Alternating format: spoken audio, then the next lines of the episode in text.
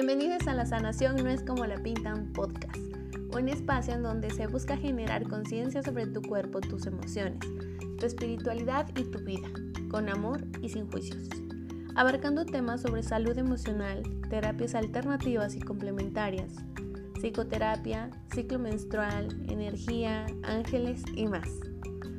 Yo soy Adriana Carlos, maestra en psicoterapia humanista y terapeuta en diversas técnicas de sanación a través de medicina alternativa y complementaria. Me gusta fomentar un espacio para quienes quieran verse con una mirada más amorosa y compasiva. Así que bienvenida a este espacio. Y hoy hablaremos sobre el síndrome de la niña buena. Hola comunidad, me da mucho gusto saludarte. Un episodio más después de bastante tiempo, con mucho movimiento por aquí, trabajo, ocupaciones y muchísimas gracias por irnos posicionando cada vez más cada que me escuchas y me recomiendas. Hoy hablaremos sin duda del síndrome de la niña buena o también conocido como el síndrome de Wendy. ¿Lo habías escuchado antes? Bueno, es muy probable que sí y es muy probable que si no te ocurre a ti, conozcas a alguien que lo tenga. El famoso síndrome de la niña buena es un término que se creó por la psicoterapeuta estadounidense Beverly Angel en su libro Nice Girl Syndrome y que afecta mayoritariamente a la población femenina, aunque también se da en hombres. Es comúnmente conocido por el síndrome de Wendy, que está muy asociado también al síndrome de Peter Pan. ¿Qué quiere decir esto? El miedo también a crecer, el miedo a salir de ciertos papeles que nos han inculcado a través de las vivencias y expectativas que tenían de nosotros desde la infancia. Así que mencione algunas de las características y abarcaremos completamente el síndrome de la niña buena. Una de sus características es que necesitas ser complaciente y permisiva, teniendo la idea de que te van a querer más al serlo. Y qué fuerte. Debes ser bueno con todo el mundo para ganarte la aceptación. Esto de ser bueno lo escucho constantemente en terapia. El agradar a todo el mundo además es una misión realmente imposible. Es sumamente desgastante en donde se refuerza la herida de no ser suficiente. Y claro, para los demás, jamás se llenará la idea de perfección que a ellos les gustaría sobre nosotros. Aunque no lo creas, no tienes que ganarte el amor de la gente. Sin embargo, si ha sido una forma en la que han influido sobre ti, tus papás, tus seres queridos o las personas de autoridad, claro que lo vas a creer. Claro que es necesario quedarte callada porque si tú manifestabas algo en desacuerdo o querías decir que no, era por consecuencia que te vieran mal o había obviamente una consecuencia negativa para ti. Mayormente nos podíamos ver ante comportamientos agresivos pasivos de nuestros progenitores. Por ejemplo, que nos dejaran de hablar. Por ejemplo, que nos lanzaran también esas miradas penetrantes de que sabíamos que al rato iba a haber una consecuencia en casa. O un pellizco escondido. No sé, de acuerdo también a las generaciones, los castigos que nos tocaban eran diferentes. Punto número 2. No saber decir que no. Claro, una niña buena nos cuesta o nos costará decir que no. Es una característica que se encuentra en ambos géneros. Y hay personas que tienen problemas realmente para decir que no. Y el no saber decir no es la dificultad para poner límites. Y esto se ve especialmente acentuado efectivamente en el síndrome de la niña buena. Porque si acepto, dejaré de ser con quien cuenta, dejaré de ser la opción para quien pide ayuda.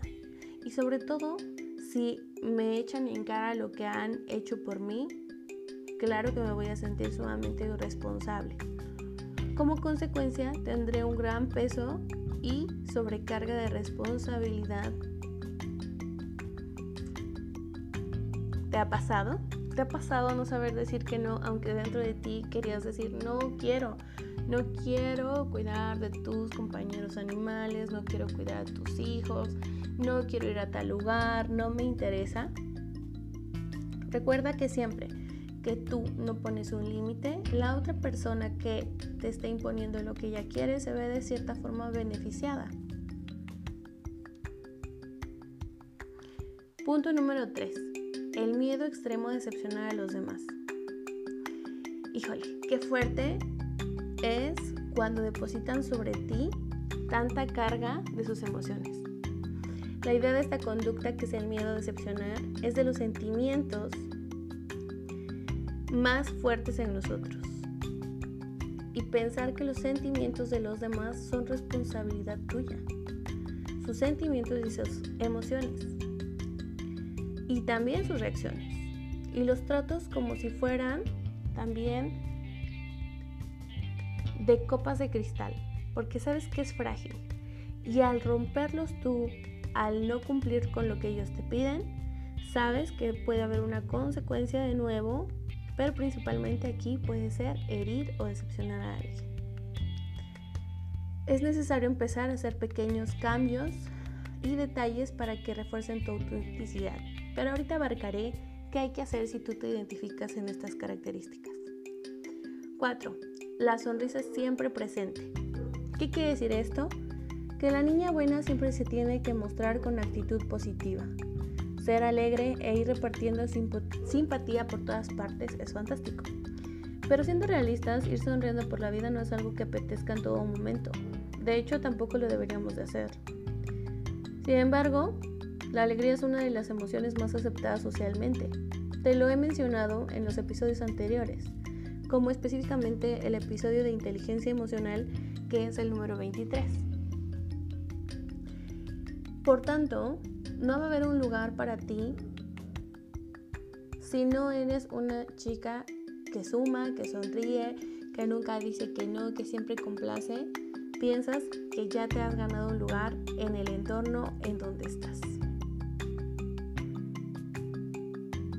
Como consecuencia, tienes que ocultar tus emociones. La tristeza o el enojo jamás serán aprobados en este momento. Tú siempre te tienes que ver como la fuerte, la sonriente y enfrentar la vida como venga. 5. Las críticas te destruyen. Recibir críticas no siempre es algo agradable. Sin embargo, para quien vive el síndrome de la niña buena, puede ser completamente destrucción emocional. Las recibe como opiniones negativas, y que pueden ser incluso fin de su mundo, de su ilusión, en donde ella cree que realmente está siendo perfecta. ¿Cómo me puedes decir que lo estoy haciendo mal si lo estoy haciendo como tú querías, como me lo has impuesto, como me lo pides? Y de nuevo refuerza la herida de no ser suficiente. Y sí, va a ser muy contradictorio. Ya que también quien sufre y vive el síndrome de la niña buena, les es muy difícil poderse observar a sí mismas. Poder reconocer qué tan enojona, mandona, qué tanto interrumpo a los demás, es uno de mis rasgos o de mis características, ya que a quien sufre de la, del síndrome de la niña buena le es muy difícil verse a sí misma, ya que desde pequeña la han forjado a estar al pendiente de las actitudes, reacciones y emociones de los demás. Qué fuerte darse cuenta de esto, ¿verdad comunidad? ¿Te identificaste con alguna? Pues bien, si es así hay que levantar la mano. Yo también en algún momento me vi como la niña buena, la que tenía que callarme y me era muy difícil poderme defender ante los demás. E incluso de personas que supuestamente estaban con cierta conciencia espiritual, conciencia, con cierta conciencia psicológica, eran personas que inconscientemente cuando somos las niñas buenas vamos a traer ese tipo de personas abusivas, eh, más bien ventajosas y también a los famosos narcisistas, que en otro episodio hablaremos completamente del narcisismo. Y bueno, ¿qué es lo que podemos empezar a hacer si tú te identificas con el síndrome de la niña buena? Bueno, una cosa cuando el punto número uno, que es dejar de ser complaciente y permisiva, es empezar a poner límites. Es empezar a aceptar tal y como eres. Es empezar a decir que y reconocer que no te gusta de las acciones que tu entorno o tus amigos o ciertas personas están ejerciendo sobre ti. Quizás sea más fácil decir que hacer, pero por algún momento y por algún lugar hay que empezar. Sé consciente de la situación, también eso es muy importante.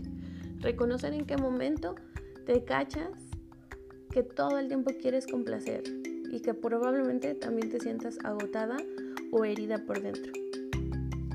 Y en lugar de regañarte constantemente por seguirlo permitiendo, es primero tomar conciencia. Recuerda que siempre ante cualquier problema es importante darnos cuenta de que existe, para así poderlo cambiar. ¿Qué pasa cuando no sabes decir que no? Eso es muy fuerte. Porque si te enseñaron a que decir que no es igual a ser una niña mala, a ser grosera, a que nadie puede contar contigo, claro que dejaré de ser con quien cuentan, dejaré de ser su primera opción, dejaré entonces e incluso de tener esas amistades porque, aunque no lo creas, y esto puede ser muy consciente e inconsciente, me dejarán de buscar. Y como me dejarán de buscar, ya no me van a necesitar. Y como no me van a necesitar, muy probablemente dejen de ser mis amigos. Claro, el no saber decir que no tiene un peso sobre ti. Porque personas ventajosas, claro que te dejarán mayores responsabilidades. Y eso también se puede ver hasta en los jefes, en nuestra familia. Claro que les conviene que alguien se haga cargo. ¿Por qué? Porque entonces ellos mm, tampoco se responsabilizan de alguna situación o de ellos mismos. Entonces hay que empezar también a practicar un pequeño, pequeñísimo no. Puedes empezar a decir que no quieres algo de comer, que no quieres o no aceptas algo, que ese es tu lugar. Y esto te irá dando confianza. Aunque no lo creas, el no es sumamente empoderador. El no le da mucho peso a tu voluntad, a tus gustos, a tu preferencia y no a los de los demás. Y esto puede ser nuevo para ti. Claro, al principio tu cuerpo también puede reaccionar. ¿Cómo? Le dije que no. Y que quieran también dominarte pensamientos de ¿y ahora? y es que entonces me va a dejar de querer. Por eso es muy importante que tú digas y tú te recuerdes, pero yo me quiero. Si esta persona ya no me quiere por yo decirle que no, entonces no es una persona que sume en mi vida. Y eso es muy importante. Cuando hemos vivido bajo el síndrome de la niña buena, te has rodeado de personas que te han utilizado muchas veces, que te han maltratado ¿Cómo combatir el miedo extremo de decepcionar a los demás? Bueno, cuando creemos que decepcionamos a los demás es porque queremos cubrir las expectativas que ellos han puesto sobre nosotros. Es como si hubieran llenado una hoja de todos los requisitos que yo debo de cumplir o que tú debes de cumplir. Y que cuando la, la lees puede estar sumamente alejada de la realidad. Entonces, es importante que refuerces primero tu autenticidad. ¿Cómo es eso? A través del autoconocimiento. ¿Quién eres? ¿Qué sí de lo que ellos esperan realmente eres? Y no te vas a esforzar en realizarlo o en lograrlo. Cuando la gente también se decepciona de ti, es porque está esperando que realices algo, algo que ellos no han querido realizar por sí mismos o completamente te delegaron esa responsabilidad. Entonces, cuando te han delegado responsabilidades que no son tuyas, es tiempo de devolverlas. Y es tiempo de validar las decisiones y validar a los otros. Por ejemplo, cuando tú dices, bueno, yo lo dije, yo dije, por ejemplo, que no quiero ir a esa fiesta. Y a lo mejor tu amiga se puede sentir ofendida, es que no quieres ir a mi fiesta o conmigo. No, no es por ti, es que yo no quiero ir a ese espacio. Ahí es muy importante que tú especifiques y aclares tus necesidades y como lo entiendan, también es validar que el problema es del otro.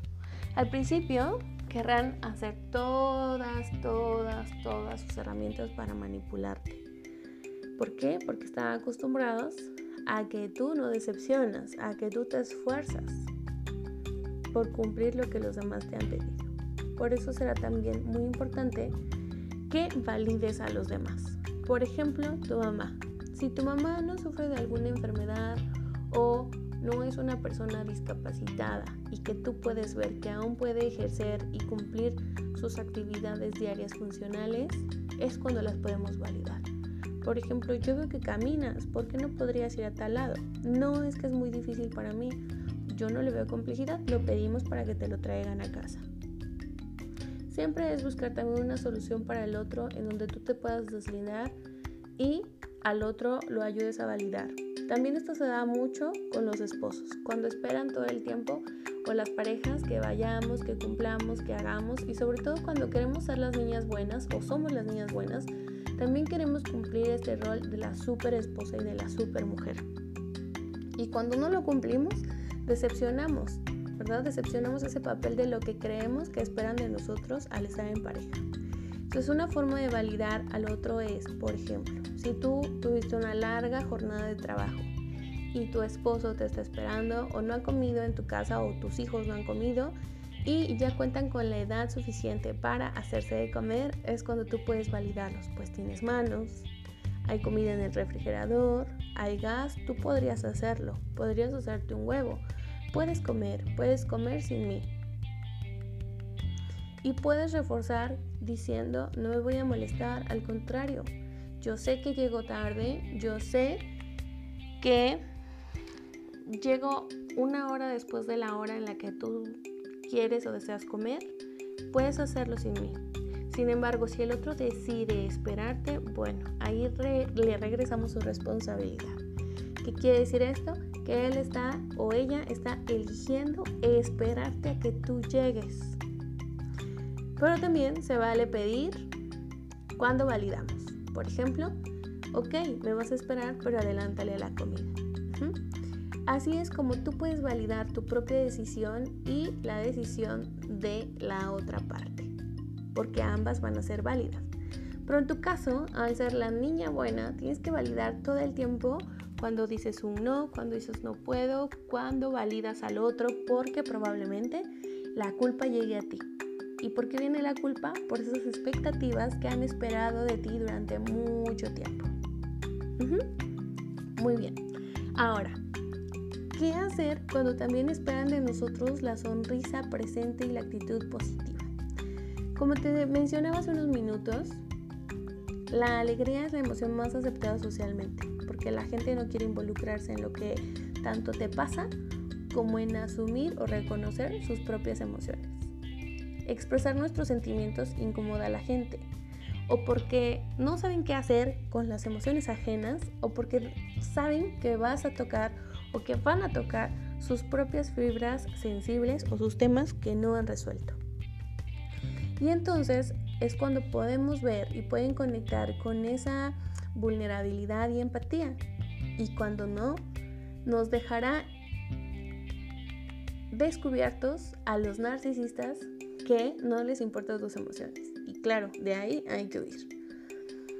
Bien, la frase, por ejemplo, las frases no llores que te pones fea, no te enojes porque así no te voy a querer, calladita te ves más bonita, nos han hecho mucho daño.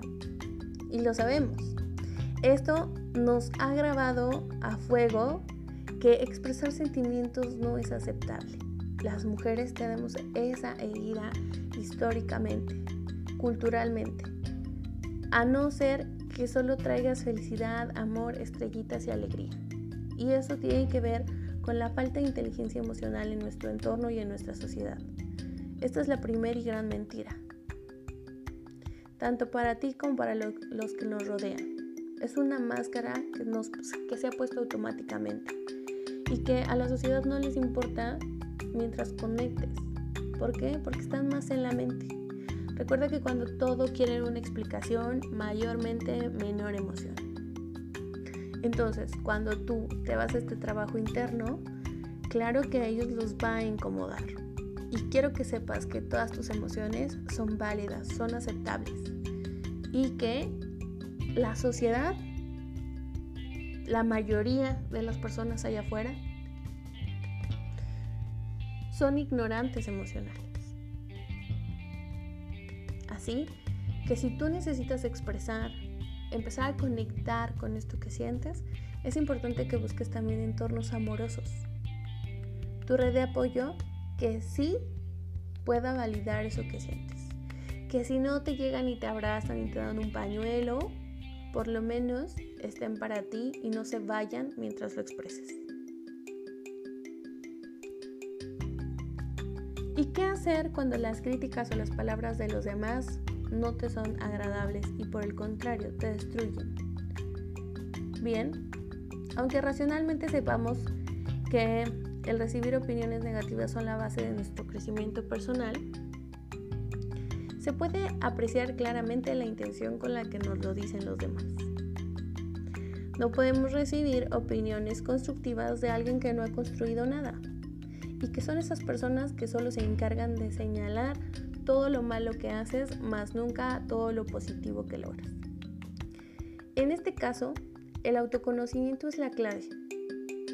Saber que sí puede ser enojona, mandona, opinar sin que nadie te lo haya pedido, interrumpir a la gente, autoritaria. Este paso puede ser sumamente complicado ya que quienes viven el síndrome de la niña buena les costará trabajo verse a sí mismas.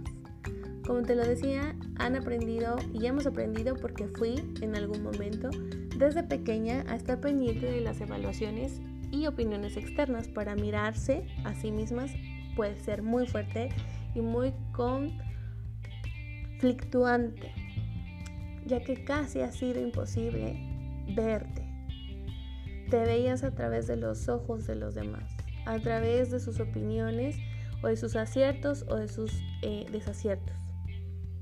Será tiempo de trabajar en tu autoestima, hacer un examen minucioso de quién eres, de qué rasgos te agradan en ti si es que puedes percibirlos. Y si no puedes percibirlos en los otros e ir identificando en ti cuando aparecen. Será un proceso largo de autovalidación, de autocuidado y de mucho amor. Pero sobre todo, de amor. Es importante que te rodees de personas que respeten tu cambio, que respeten tu transformación, que respeten quién eres. Porque al principio puede que para los demás sea sumamente complicado ver que de repente la chica buena se vuelve la chica mala. Porque claro, todos van a tener esa opinión. ¿Cómo has cambiado? Y más si tú decides hacer todo este cambio de la mano de un profesional de la salud mental. Lo primero que van a hacer es responsabilizar a esa persona con la que asistas. Segundo, claro que van a usar todas sus herramientas y artes manipuladoras para que tú vuelvas a ser quien eras y que vuelvas a permitir lo que les permitías. Como te decía, ellos obtenían un beneficio de tu comportamiento, de tu falta de límites. Y podrás decir, bueno, Ari, pero no tengo las grandes profesiones o el grande conocimiento como para que estas personas se sientan o que obtengan algo de mí. Y aunque no lo creas, sí, hay personas que se sienten sumamente pequeñitas con su existencia y que entonces aplastar a alguien que su esencia y su brillo es tal que con eso pueden vivir. Y más si te topas a personas narcisistas que lo necesitan para validarse ellos mismos. Así que ya lo sabes. Si te identificas con algunas de las características del síndrome de la niña buena, te he dejado algunas recomendaciones. También puedes buscarme para trabajo y psicoterapia individual. Será un gusto para mí acompañarte en tu proceso con una mirada amorosa y compasiva para contigo misma. Y bien, comunidad, este episodio ha terminado. Si te gustó, ayúdame compartiendo. Puedes irle a dar like a mis páginas en Facebook, Nancy Soluciones Alternativas o La Sanación No es como la pintan podcast. También puedes dejarme tus comentarios en algunas de las páginas e incluso si deseas que abarque algún tema de tu preferencia. Nos vemos en el siguiente episodio. Muchas gracias por tu tiempo y por permitirme llegarme, llegar a tu hogar. Adiós.